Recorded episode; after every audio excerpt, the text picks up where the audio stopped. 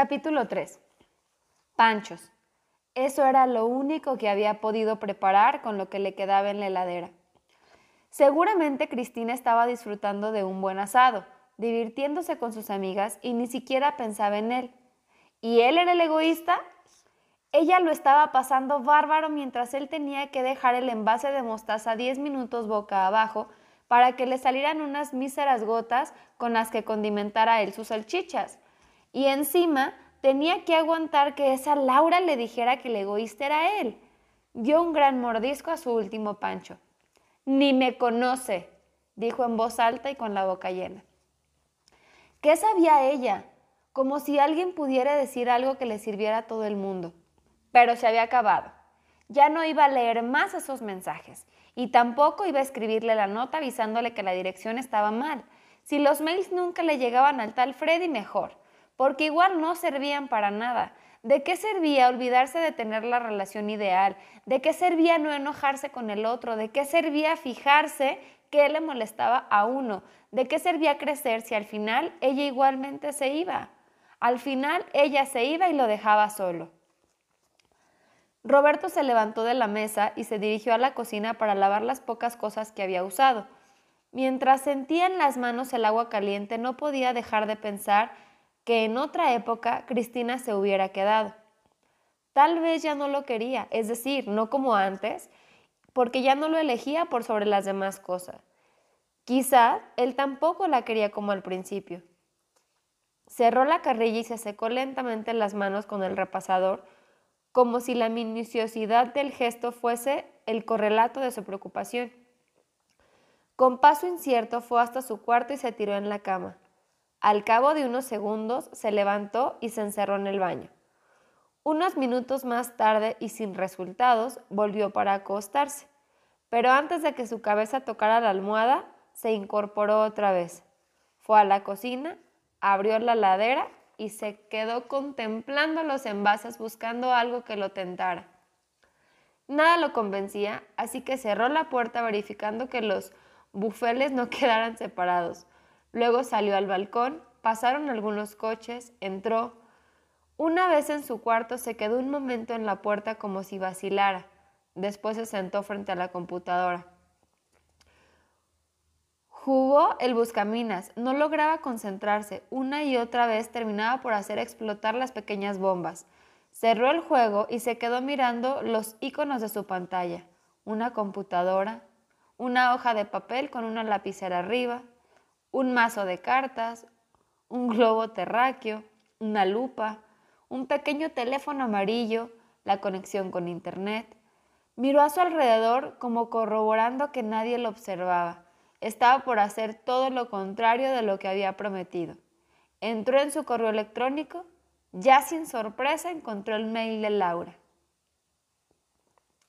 Tal vez nadie podía decir algo que le sirviera a todos, se dijo a sí mismo, pero quizá sí habría algo en este mensaje, algo, aunque fuera una sola frase que le sirviera a él para aclarar qué le pasaba con Cristina, si la amaba o no, por qué se enojaba con ella y por qué empezaba a preguntarse cómo sería Laura, cuántos años tendría, qué relación tendría con Freddy.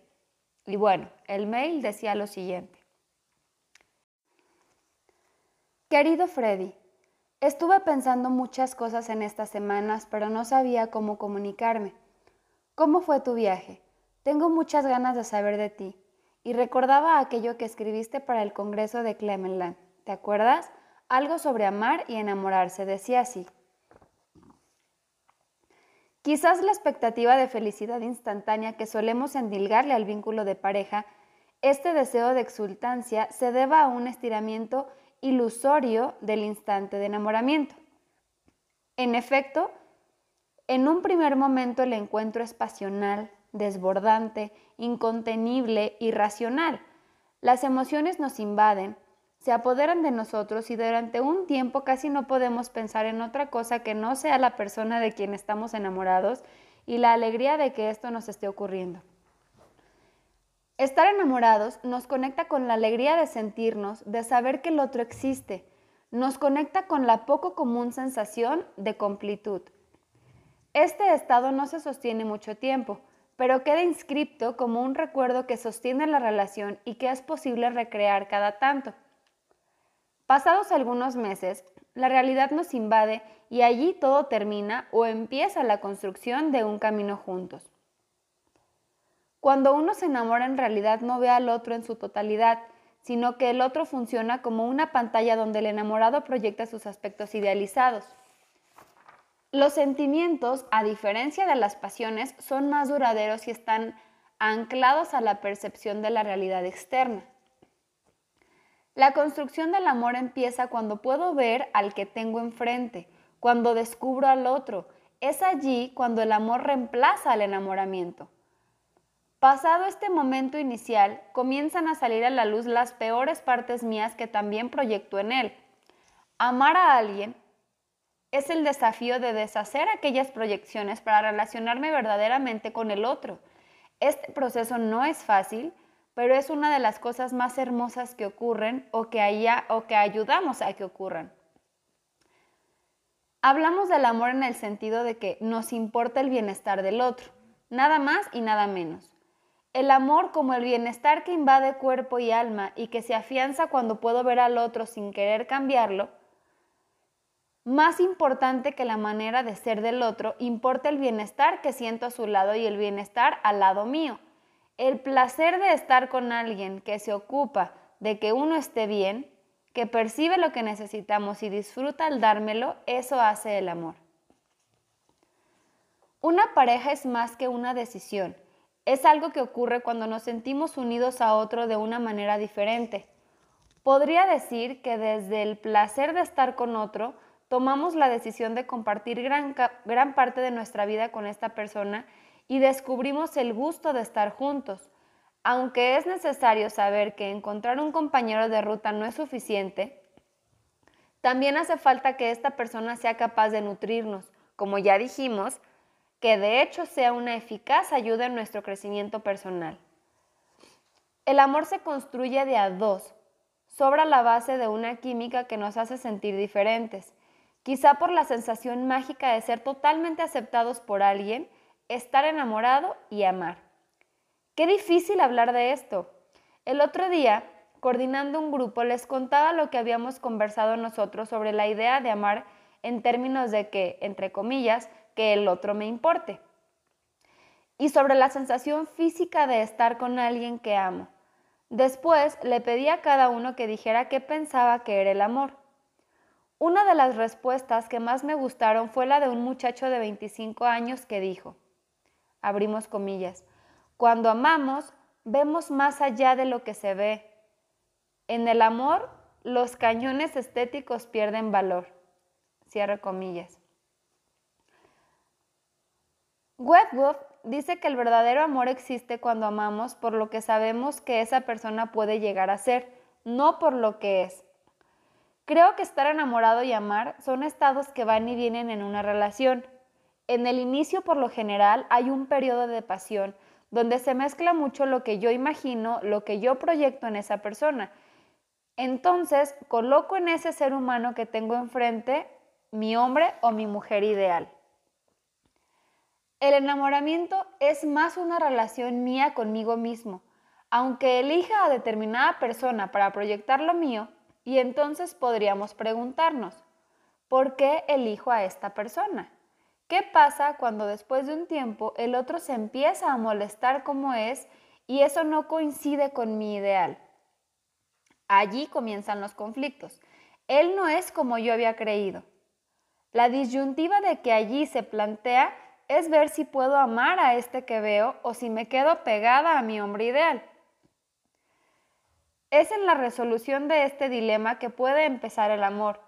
Cuando lo veo y me doy cuenta de que lo amo así como es, incluso puedo llegar a amar las cosas de él que no me gustan, porque son de él y lo acepto como es. Creo que las relaciones pasan por momentos de enamoramiento, momentos de amor, momentos de odio. En realidad, amor y odio están muy cerca. Nunca odiamos tanto a alguien como a aquel a quien amamos. Como me dijo mi hijo el otro día en medio de un ataque de furia. Te amo, odio. Quiso decir te odio, pero se le escapó el amor. Es saludable aceptar que esto es así.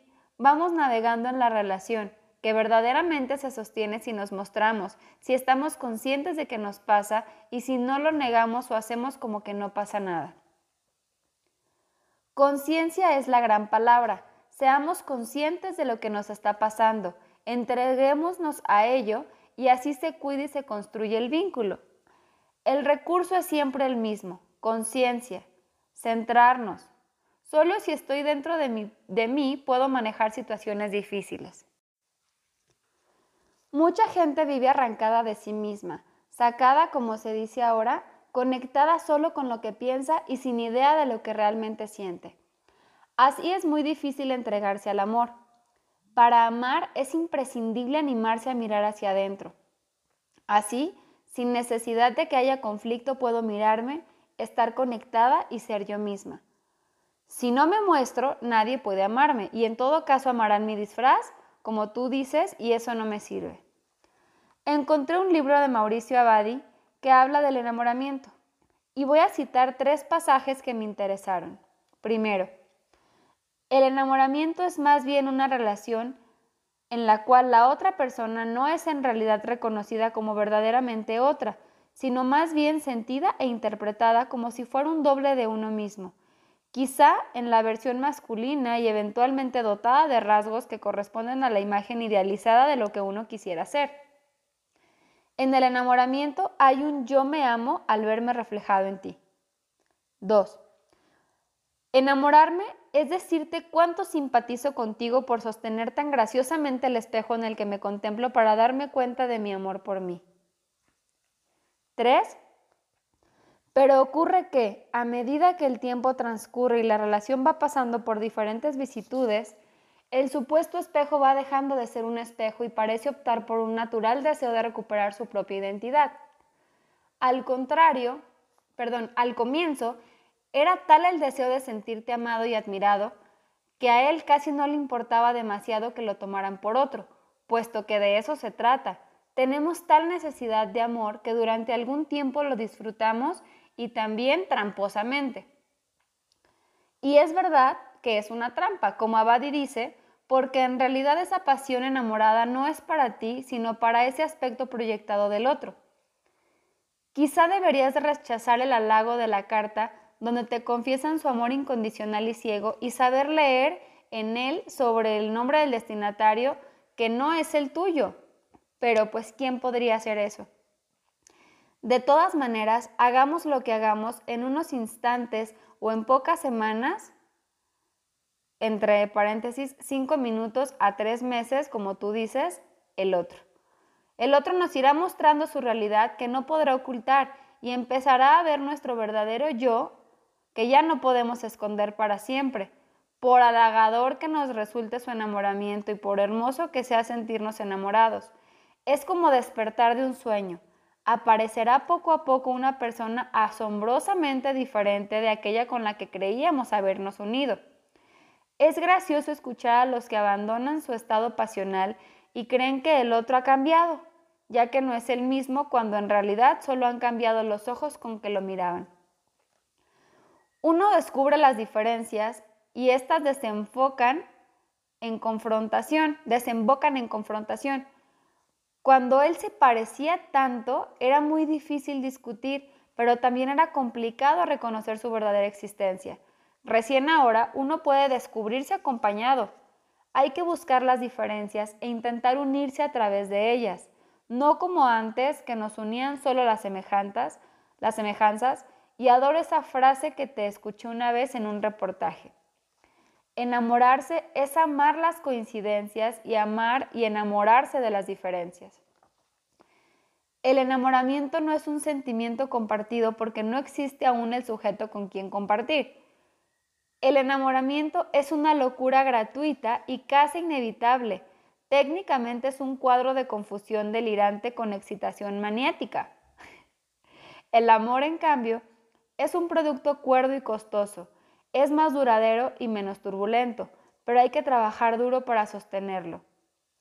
Releo esta carta y siento que ya no estoy muy segura de estar de acuerdo con lo que yo misma escribí, pero está dicho, hazme saber tu opinión. ¿Tú en qué andas, Fred? Disfrutando del calor de España, te mando un beso, Laura. Cuando Roberto terminó de leer, estaba sonriendo. Se sentía satisfecho con su actitud de obedecer a su intuición y abrir el email. Esto era justamente lo que le estaba pasando a la relación con Cristina, porque ya no era la misma, ya no estaban enamorados, pero a él le gustaba estar enamorado. Poco a poco la sonrisa fue dando lugar a una mueca de profunda concentración. No sabía si quería ese cambio de intensidad por profundidad del que hablaba Laura, pues lo que él más disfrutaba era nada menos que esa intensidad, esa pasión, ese desborde. Pero lo cierto era que eso se había acabado. Habían comenzado a verse como realmente eran y no había nada que pudieran hacer para evitarlo. ¿Y ahora? ¿Ahora todo terminaba? De repente dudó. Todo termina o empieza la construcción de un nuevo camino juntos, sugería Laura. Se preguntó cuál de las dos posibilidades sería aplicable a su historia con Cristina, el final o el comienzo de algo menos intenso pero más profundo. Y después se corrigió, ¿cuál de las dos posibilidades quiero yo?